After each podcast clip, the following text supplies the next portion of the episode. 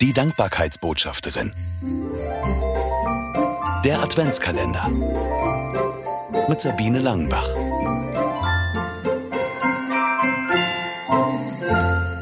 Dritter Dezember. Hoffnungslicht.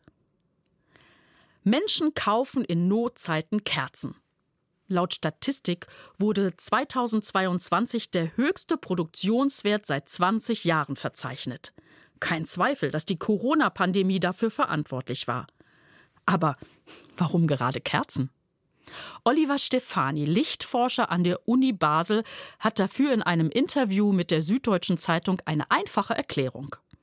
Er sagte, ich denke, dass in einer Zeit der Unsicherheit all das, was Sicherheit und Geborgenheit vermittelt, von Vorteil ist.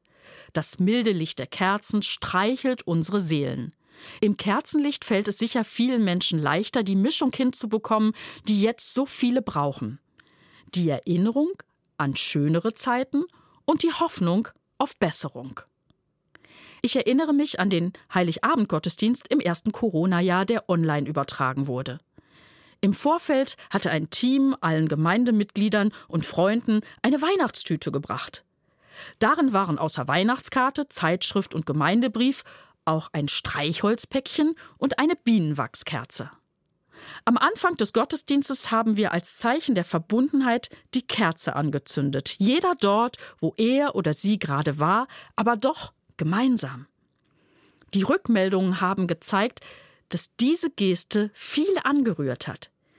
Die Kerze war tatsächlich ein Hoffnungszeichen mitten in den unsicheren, verwirrenden Zeiten. Jede Kerze, die ich in diesem Advent anzünde, soll mich daran erinnern, dass dieses kleine Licht auf das hellste Licht aller Zeiten hinweist, auf dessen Geburt wir uns im Advent vorbereiten. Jesus Christus. Das Kind im Stall hat Hoffnung und Leben in die Welt gebracht. Das erfüllt mich mit großer Dankbarkeit, die nicht an die Adventszeit gebunden ist. Jesus sagt, ich bin das Licht für die Welt. Wer mir folgt, tappt nicht mehr im Dunkeln, sondern hat das Licht und mit ihm das Leben.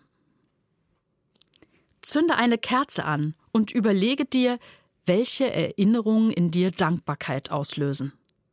Notiere drei Erinnerungen, für die du ganz besonders Gott sei Dank sagen kannst.